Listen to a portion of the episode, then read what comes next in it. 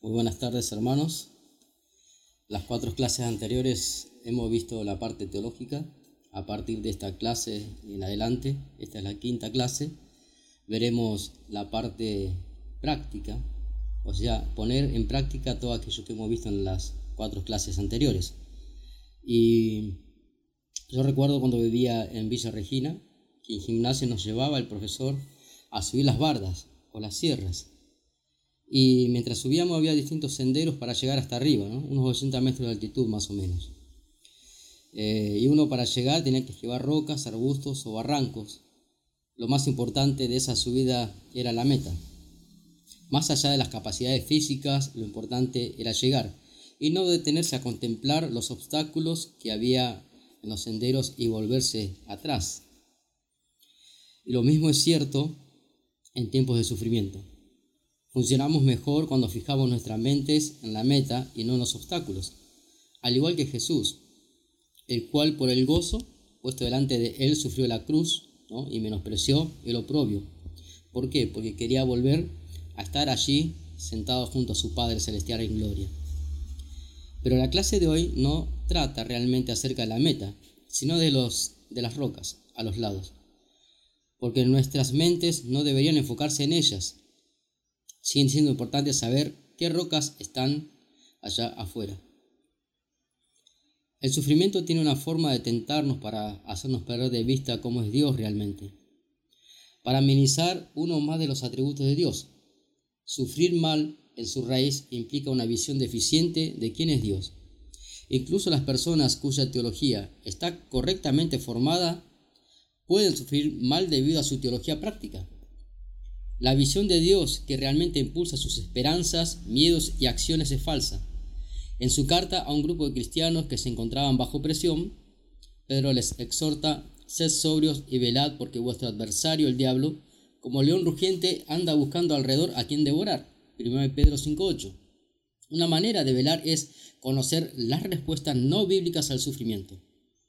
Dijo el apóstol Pablo, todo me es lícito, mas no todo conviene, todo me es lícito, mas no todo edifica. Mientras más lo hagamos, estaremos más preparados para responder de una manera que honre a Dios. Entonces, durante el resto de la clase, veremos cinco reacciones no bíblicas ante el sufrimiento. Pueden haber más, pero podemos pensar en algunas de estas cinco para meditar y poner en práctica a la hora del sufrimiento. Primera reacción no bíblica una actitud impasible. Dios no existe. Nuestra respuesta no bíblica es la respuesta atea, la primera, y quizá sorprendentemente es extremadamente común entre cristianos. Pareciera raro. Es la estrategia que consiste en sonreír y soportar para lidiar con el sufrimiento, una actitud impasible, o sea que no se altera o perturba por una acción extrema, externa, que normalmente produce turbación. ¿Ves por qué es la estrategia del ateo? Esta estrategia dice en un tiempo de gran aflicción, yo me la banco, como si Dios no existiera. Voy a decirle a la gente que estoy bien, porque no soy la clase de persona que pide ayuda. Y esto nos hace demostrar que con esta actitud eh, demostramos una pantalla, un espejo tenemos delante, ponemos, ¿no? Para que la gente vea que es lo que reflejamos, pero no es la realidad de nuestro corazón.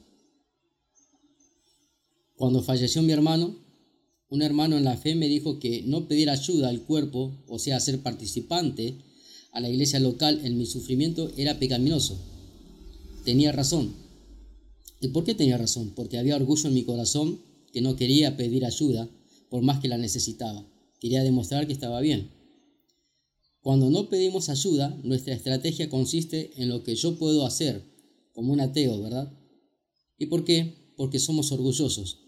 Hay algo acerca de pedir ayuda que es humillante, y desde que Adán y Eva se dieron ante la tentación de pensar que pueden estar mejor si fueran Dios, independientemente, autosuficientes, con el poder de decidir lo bueno o lo malo.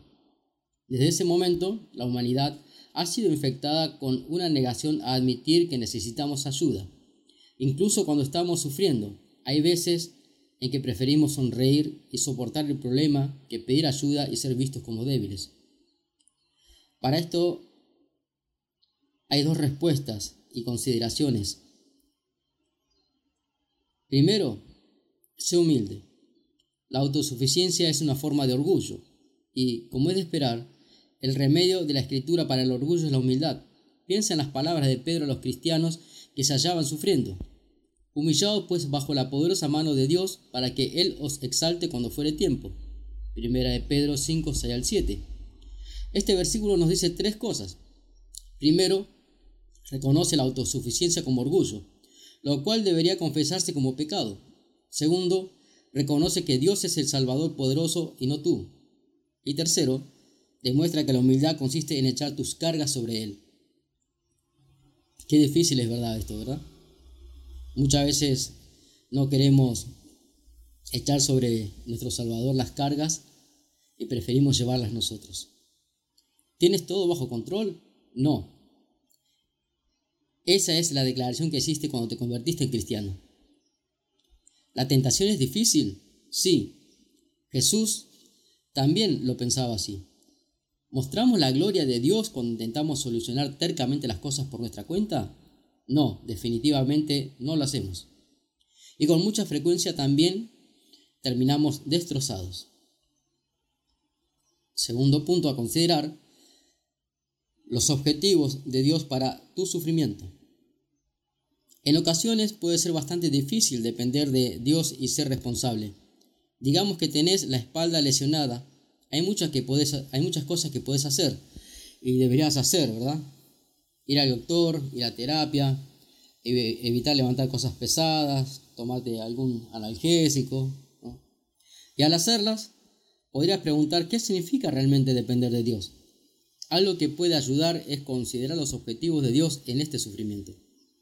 Piensa en las palabras de Pedro acerca de las pruebas.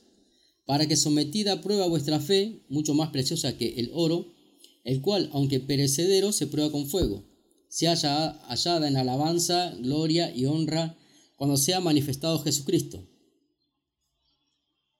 Ahora bien, puedes hacer muchas cosas que ayuden a que tu espalda mejore, pero ¿puedes probar tu fe? tu propia fe? ¿Puedes asegurarte de que tu fe perdure hasta el final? ¿De que estás creyendo o de que tu fe es la correcta? ¿Puedes asegurarte de que tu fe realmente resulte en alabanza a Dios? Por supuesto que no.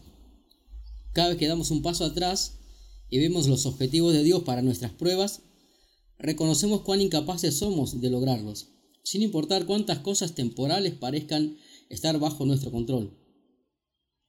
Considerar los objetivos de Dios para nuestro sufrimiento es una forma de salir de la autosuficiencia. Por tanto, sé responsable.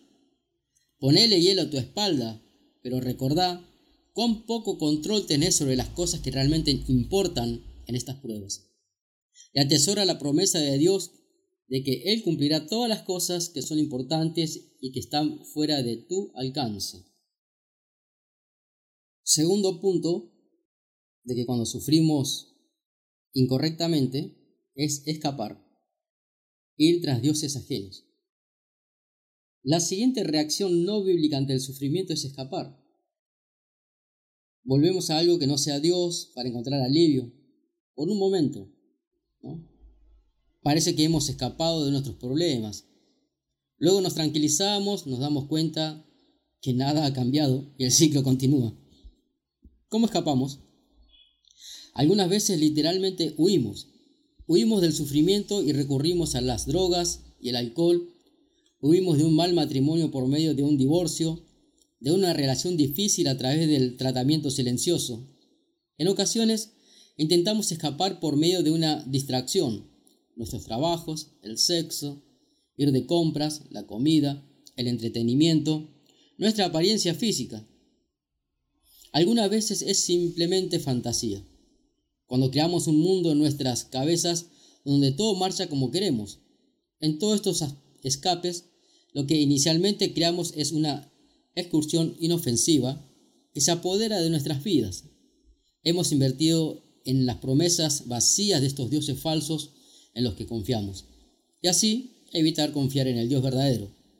Es lo que la Biblia también llama idolatría. ¿Quién de nosotros ¿no? quiere sufrir? Calculo que nadie quiere sufrir. Comentábamos en la primera clase con algunos hermanos que si entra cualquiera o cualquier inconverso a escuchar justamente estas clases del sufrimiento bíblico, yo creo que se levantaría y se iría enseguida, pegaría la vuelta, ¿no? Porque nadie quiere sufrir. El pueblo de Dios en el Antiguo Testamento hizo exactamente esto cuando puso su confianza en Egipto, en lugar de Dios para protegerlos del poderoso ejército asirio. Pero su elección fue devastadora. Dice Isaías 30, 1 al 3 y el versículo 7, Hay de los hijos que se apartan, dice Jehová, para tomar consejo, y no de mí, para cobijarse con cubierta, y no de mi espíritu, añadiendo pecado a pecado, que se apartan para descender a Egipto y no han preguntado de mi boca, para fortalecerse con la fuerza de Faraón, y por su esperanza en la sombra de, y poner su esperanza en la sombra de Egipto pero la fuerza de Faraón se os cambiará en vergüenza, y el amparo en la sombra de Egipto en confusión. Ciertamente Egipto en vano e inútilmente dará ayuda. Como lo hace a menudo, Dios promete que en su misericordia destruirá a este falso Salvador Egipto para que su pueblo aprenda a confiar en él. Creo que una forma de probar y ver si algo es una diversión útil o un escape caminoso es mirar nuestra respuesta cuando todo ha terminado. Tus vacaciones te dieron espacio para descansar y pensar, para estar preparado para buscar los propósitos de Dios en una prueba difícil en tu casa. ¿O estás enojado con Dios ahora que tenés que regresar al caos de tu vida? ¿Temes tener que correr? ¿Temes tener que cerrar tu juego multijugador masivo en línea porque la vida es tan desordenada, entonces probablemente tu diversión se ha convertido en un ídolo. ¿Cuál es la respuesta correcta? Usa los placeres de este mundo, una salida a cenar, un masaje, unas vacaciones, ir al cine, cosas que no son malas, no para escapar de tu necesidad de confiar en Dios, sino como un tiempo de refugio para ayudarte a confiar en Dios. Enfrenta la realidad, por muy difícil que sea, y confía en el Dios Todopoderoso y misericordioso que te está guiando. Como dice Pablo en 1 Corintios 7, pero esto digo, los que disfrutan de este mundo deberían vivir como si no lo disfrutasen, porque la apariencia de este mundo se pasa. La maravillosa noticia es que la sólida y gloriosa realidad que está por amanecer en el cielo nuevo y tierra nueva es mucho mejor que cualquier escape que podrás experimentar en esta vida y en esta tierra. Punto 3. Merezco algo mejor que esto. Dios recompensa al justo. Esta es otra respuesta a la cual los cristianos somos propensos. Merezco algo mejor que esto, lo que produce enojo o desesperación. ¿Por qué enojo? Porque sentimos que Dios nos ha traicionado. Tengo un problema con Dios. He mantenido una conducta impecable, lo he obedecido y Él debería darme una vida agradable y cómoda. Se supone que a la gente mala le pasan cosas. Se supone que a la gente mala le pasan cosas malas, no a mí. No a nosotros los que somos buenos. Nosotros nos merecemos algo mejor. Esto fácilmente puede conducir a la desesperación porque el sufrimiento nos hace preguntarnos si no somos lo suficientemente buenos para Dios. Podríamos llamar a esto el problema del ¿por qué a mí? ¿Quién no se ha preguntado eso, no? Cada vez que algo no ha salido de acuerdo a nuestros planes. Por supuesto, puedes ver una mala teología en todo esto. Mientras pienso que Dios es injusto por hacerme esto, en realidad lo que sucedió es que Dios ha decidido que mis planes para una vida agradable y cómoda no fueran lo suficientemente grandes. Considera a Israel del Antiguo Testamento como un ejemplo. Ellos querían una vida agradable y cómoda como el pueblo especial de Dios, pero Dios tenía otros planes. Isaías 49:6 dice, poco es para mí que tú seas mi siervo para levantar las tribus de Jacob y para que restaures el remanente de Israel. También te di por luz a las naciones, para que seas mi salvación hasta lo postrero de la tierra. Y considera cómo esos planes, mucho más grandes y mejores de Dios, fueron tan perjudiciales para la comunidad de Israel.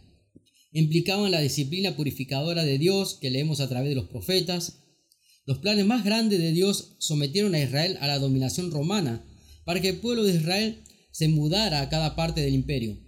De modo que en Pentecostés, cuando se proclamó el Evangelio por primera vez, leemos que moraban en Jerusalén judíos, varones piadosos, de todas las naciones bajo el cielo. Los planes de Dios desgarraron a la nación judía a medida que la congregación de los cristianos emergentes abrazaba a sus hermanos y hermanas gentiles. Dios tenía planes muchos más grandes que Israel.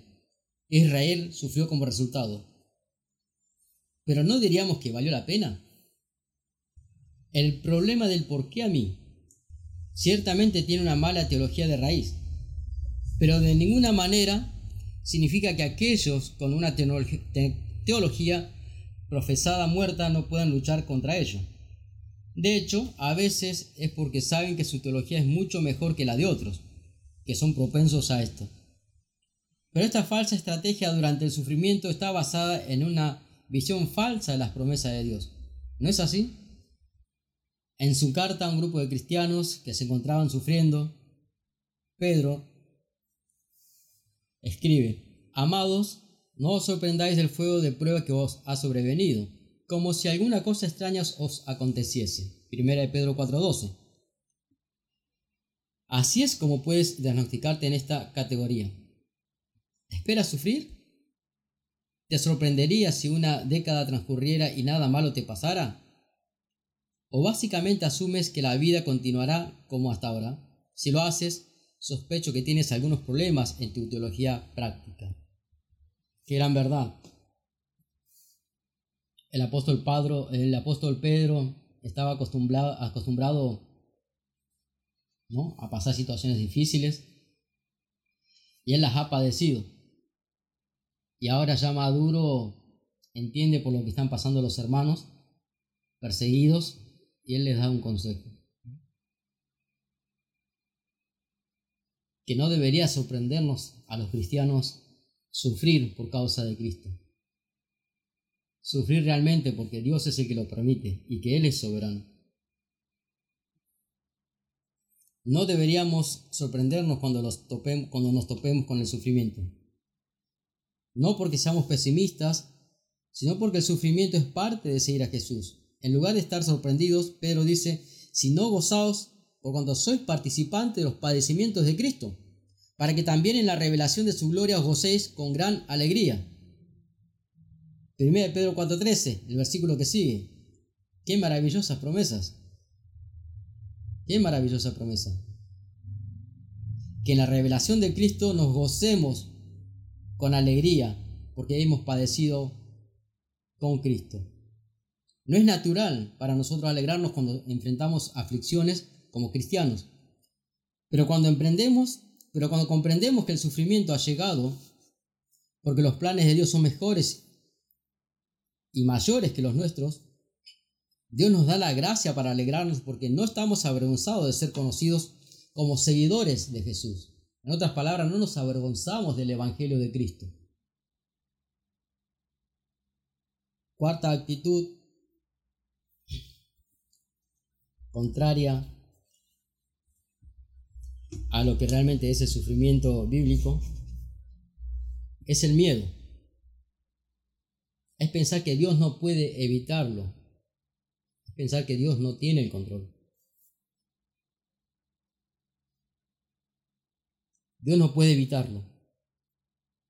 Hizo lo mejor que pudo, pero esto está más allá de su control. Una idea que recorrió el evangelismo hace unos años, y muchas veces antes de eso. Es lo que se ha llamado la apertura de Dios. Nos, liberamos de Dios al negar que Él conoce todos los acontecimientos futuros. Se cree que de esta manera la libertad humana y la bondad de Dios se preservan. Escucha lo que señala uno de esos teólogos liberales. Las decisiones que aún no se toman no existen en ninguna parte que ni Dios las conozca. Son potenciales, aún por realizarse, pero aún no son reales. Dios puede predecir gran parte de lo que escogeremos hacer, pero no todo, porque parte de ello permanece oculto en el, misterio de la libertad humana. El Dios de la Biblia muestra una apertura al futuro que la visión tradicional de la omnisciencia simplemente no puede acomodar. Qué barbaridad esto, ¿no? Nosotros tenemos el poder de hacer lo que queramos sin que Dios lo sepa. Qué, qué pensamiento tan, tan simplista, ¿no? Una teología sin conocer realmente lo que le dicen las escrituras acerca de lo que es Dios y sin creer en lo que las escrituras hablan acerca de que nuestro Dios es soberano y que todo lo sabe. Negar el conocimiento de Dios de los acontecimientos futuros está destinado a ofrecer consuelo a aquellas o aquellos que cuestionan la bondad de Dios. Pero no termina siendo, pero termina siendo siempre lo opuesto. Nos quedamos con un Dios que espera que las cosas salgan como Él había planeado, pero no está seguro. Y nos quedamos sintiendo una terrible soledad en medio de la tragedia. Pero la Biblia es bastante clara en cuanto a que Dios es completamente soberano y Él conoce todas las cosas, incluso antes de que sucedan. Yo soy Dios y no hay Dios. Y no hay otro. Y nada hay semejante a mí que anuncio lo por venir desde el principio. Y desde la antigüedad, lo que aún no era hecho, que digo, mi consejo prevalecerá y haré lo que quiero. Isaías 40, 9 al 10. El Salmo 139, 4 dice, pues aún no está la palabra en mi lengua, y he aquí, oh Jehová, tú la sabes toda. Qué maravilloso. Grandioso nuestro Dios. Saber que Él tiene todo en control, el que Él sabe todas las cosas, nos da paz y seguridad a nosotros los cristianos. Saber que nosotros no tenemos el control y confiamos en alguien que sí lo tiene, nos da paz y seguridad. Amén. Qué glorioso nuestro Dios. Ahora, por supuesto, incluso las personas cuya teología formal es mejor que ésta pueden pensar de esta manera. Cuando sufrimos, no es raro cuestionar si Dios sabe lo que está haciendo pero Él lo hace, ¿cierto? Él es bueno, está en control y cuida de nosotros. Asaf se dio cuenta de esto mientras luchaba por confiar en Dios en el Salmo 73. El impío prosperaba mientras que el piadoso sufría y comenzó a preguntarse si había confiado en Dios en vano. Quizá los malvados tenían razón. ¿Cómo sabe Dios? ¿Y hay conocimiento en el Altísimo? Salmo 73, 11. Entonces algo cambió. Cuando pensé para saber esto, fue duro trabajo para mí, hasta que entrando en el santuario de Dios comprendí el fin de ellos. Salmo 73, 16 al 17. Desde una perspectiva humana limitada no podía darle sentido, pero cuando lo miró desde la perspectiva de Dios, cuando entró en el templo, en el santuario de Dios, y vio su final, tuvo paz, comparado con un Dios sabio, y declara, tan torpe era yo, que no entendía. Era como una bestia delante de ti. Oh Señor, qué glorioso eres. Poder comprender todas estas verdades de que tú tienes control, que a pesar de que a veces y muchas veces nos va peor que los que son eh, incrédulos, no deberíamos desfallecer, sino que saber y, saber y que Dios lo permite. Frecuentemente habrá momentos en los que podremos entender por qué Dios, no podemos entender por qué Dios permitió que algo sucediera. En esos momentos simplemente tenemos que confiar en Él y seguir obedeciendo sus sabios mandatos para nuestras vidas, como lo que hemos visto en la clase número 2, ¿verdad? Aunque no lo entendamos, confiemos de nuestro Señor soberano. Punto 5. Dios está empecinado conmigo. O sea, Dios no es bueno para mí, Dios no es bueno conmigo. ¿Cuántas veces nos hemos preguntado eso también? A veces sabemos que Dios es bueno, sabemos que Él está en control. Supongo que la pregunta con la que luchamos es, ¿Dios es bueno conmigo? Creo que esta pregunta puede tomar dos formas. La primera pregunta es la de la culpabilidad. ¿Me está castigando por algo? En otras palabras, ¿está actuando en contra mía? ¿Hemos puesto en duda la fidelidad del Señor? ¿Me está castigando por algo que yo hice? Recordemos la primera clase, cuando se trató el tema de Job. A los ojos del Señor, el Señor mismo declaraba que Job era justo.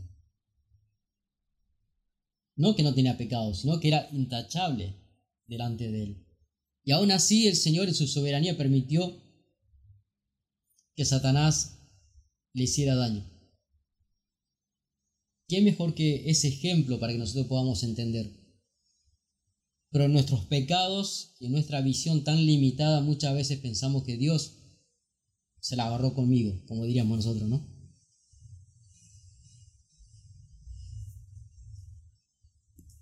La segunda forma en que podemos dudar de la bondad de Dios es la pregunta de sus propósitos. Quizá no quiero lo que Dios está haciendo en esta prueba. Quizá no quiero ser un engranaje en su rueda, pero mi teología es demasiado buena como para pensar que puedo salir de ella. Así que solo me siento y me pongo de mal humor, algunas veces por mucho tiempo. Me convierto en el sirviente obediente de Dios, pero renuente. El ejemplo de Jonás viene a la mente. O sea, yo te voy a obedecer, Señor, voy a ir a predicar, voy a ir a llevarle tu mensaje de salvación, pero yo no quiero que estos ninivitas se salven. Yo los odio. No estoy de acuerdo con lo que Dios estás haciendo, pero te voy a obedecer igual. Es obedecer a regañadientes, ¿no? Para aquellos que son padres, cuando mandan a sus hijos a, hacer alguna tarea del hogar, y ellos están con otra cosa, a veces obedecen, pero como que no están de acuerdo ¿no? Con, con lo que los padres los mandan a hacer, pero lo hacen de mala gana. Yo recuerdo una ocasión cuando, no una, sino varias, cuando era adolescente, eh, teníamos una chacra y en los trabajos de la chacra uno, ¿no? como un trabajo familiar, uno tenía que ocuparse de distintas tareas. Y nuestros padres nos mandaban a regar o, a carpir eh, las hortalizas y nosotros nos queríamos muchas veces, ¿no? Porque éramos adolescentes, queríamos jugar, queríamos eh, salir con amigos y, bueno, pero como eran eh, mandatos de nuestros padres que ellos nos mandaban a hacer, bueno, lo hacíamos, pero de mala gana, ¿no? Mientras lo hacíamos pensamos, uh, podría estar haciendo esto, podría estar haciendo aquello, podría estar con mis amigos, ¿no? Todo a regañadientes, pero lo hacíamos. Y aquí hay algunas cosas para considerar. Primero consideremos la cuestión de la culpa. ¿Dios te está castigando por algo? Qué pregunta, ¿no? ¿Dios te está castigando por algo? Y humanamente podríamos pensar que sí. Y a veces en nuestro orgullo diríamos que no. Pero veamos lo que dice Hebreos 12, 5 al 8. Y habéis ya olvidado la exhortación que como a hijos se os dirige, diciendo, Hijo mío, no menosprecies la disciplina del Señor, ni desmayes cuando eres reprendido por Él. Porque el Señor, al que ama, disciplina y azota a todo el que recibe por hijo. Si soportáis la disciplina, Dios os trata como a hijos, porque ¿qué hijo es aquel a quien el Padre no disciplina? Porque si se os deja sin disciplina, de la cual todos han sido participantes, entonces sois bastardos y no hijos. Algunas observaciones podemos tener en estos versículos, ¿verdad? Primero, la disciplina es una exhortación, dice Hebreos. Esto tiene sentido si el deseo del cristiano es agradar al Padre Celestial. ¿Sí? Es una exhortación. Dios te está enseñando. Si quieres agradar al Padre, tienes que tomarlo como una enseñanza, como una exhortación. Punto segundo, Dios nos disciplina por nuestro bien. ¿Sí? Los padres que han disciplinado a sus hijos por amor a ellos entienden esto. El escritor hace esta conexión en Hebreos 12:9. Si podemos someternos a la disciplina de nuestros padres, que son pecadores y muchas veces malvados, cuanto más a la disciplina de un Dios bueno, un Padre amoroso. Y así incluso la idea del castigo que vemos en esa frase, y azota a todo aquel que recibe por hijo, no debe tomarse en un sentido judicial, como dice Romanos 8. No hay condenación para aquellos que están en Cristo Jesús, más bien en este castigo es el tipo de disciplina que les damos a nuestros hijos, por su bien, porque los amamos. Y eso es lo que hace Dios. No nos condena, sino que nos está castigando para nuestro bien, para que crezcamos. Tercer punto de estos versículos dice que la disciplina amorosa de Dios nos muestra que somos hijos legítimos. ¡Wow! La disciplina amorosa de Dios nos muestra que somos hijos legítimos de Él, comprados con la sangre de Cristo. Hemos sido hechos participantes de su gloria divina. Hemos sido coherederos con Cristo Jesús. Y como los que son padres, no disciplinan a los hijos de los vecinos, ¿verdad? Porque no son sus hijos. Disciplinan a sus propios hijos. ¡Wow! ¡Qué gran verdad! ¡Qué gran verdad! Dios disciplina a sus hijos. Si pasamos por un sufrimiento que no comprendemos, tenemos que entender de que somos hijos de Dios. Amén. Gloria al Señor por esto. Si no estás sufriendo, deberías de considerar si eres hijo de Dios. A la luz de esta porción de las Escrituras, a la luz del sufrimiento bíblico para meditar, para pensar.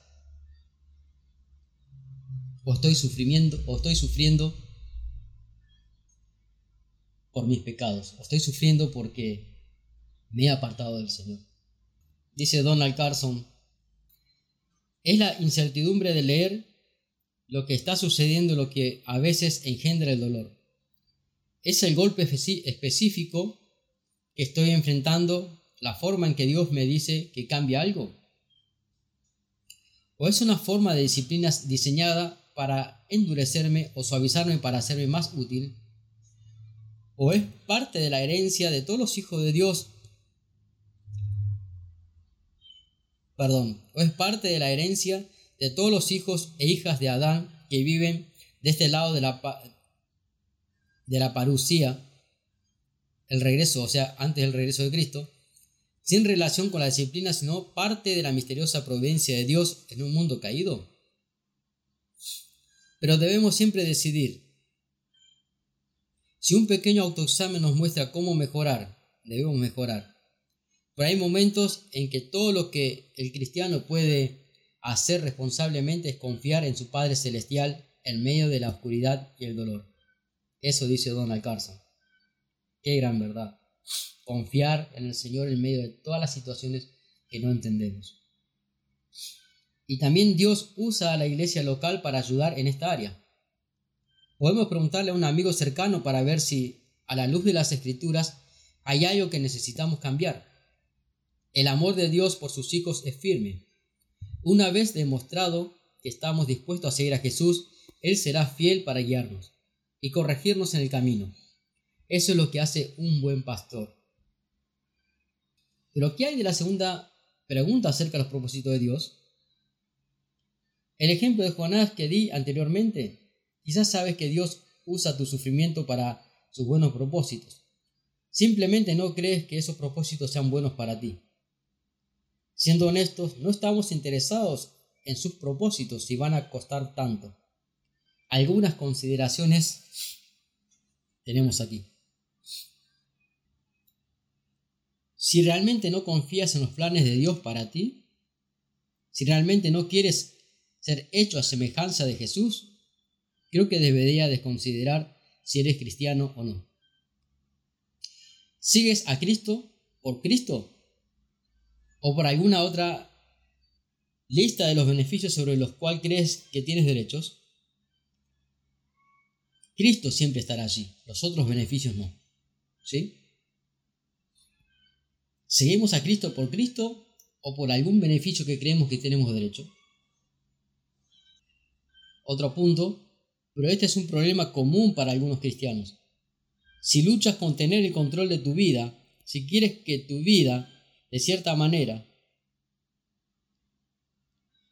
si quieres que tu vida de cierta manera y Dios la quiere de otra, ¿qué sucederá? Bueno, si eres como Jonás, Dios te perseguirá hasta las profundidades del mar para hacer contigo como Él quiere. Ese puede ser un prospecto aterrador, ¿verdad? Pero Él ganará, Él prevalecerá. Es algo seguro lo que el Señor va a hacer.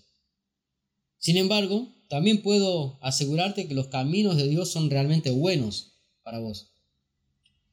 Él lo prometió. ¿Cómo luchar en medio de esto? hablaremos más al respecto en las próximas semanas, en las próximas clases. Pero tenemos que saber que Dios es bueno. Él es bueno. Y Jonathan Edwards tiene unas palabras para decirnos finales. ¿No has comprobado la bondad de Dios? ¿No lo has experimentado satisfactoriamente como bueno para ti? Ora por fe en la bondad de Dios. Invierte tiempo leyendo acerca de su bondad para contigo en su palabra. Y luego habla con buenos amigos cristianos acerca de lo que es creer en la bondad de Dios para vos. Tu trabajo es someterte a Él, no reluctantemente, sino con alegría sabiendo que Él cuida de vos. Y finalizamos con cinco reacciones no bíblicas ante el sufrimiento. ¿Cuál es la alternativa de reaccionar correctamente? Es confiar en el Dios verdadero como se revela en las Escrituras. La manera en que hacemos eso es el tema de nuestra clase en las próximas semanas. Dios nos ayude y que en su soberanía, en su voluntad podamos comprender de qué manera podemos sufrir correctamente. Y la manera de poder saber y conocer el sufrimiento bíblico es conocer realmente cómo es Dios a través de su palabra y al Salvador y cómo obra el Espíritu Santo en nosotros conocernos a nosotros mismos, lo que las escrituras dicen de nosotros. Y como en esta clase, conocer a nuestros enemigos, aquellos obstáculos por los cuales nos aferramos y que no son bíblicamente correctos. Que el Señor nos bendiga. Amén.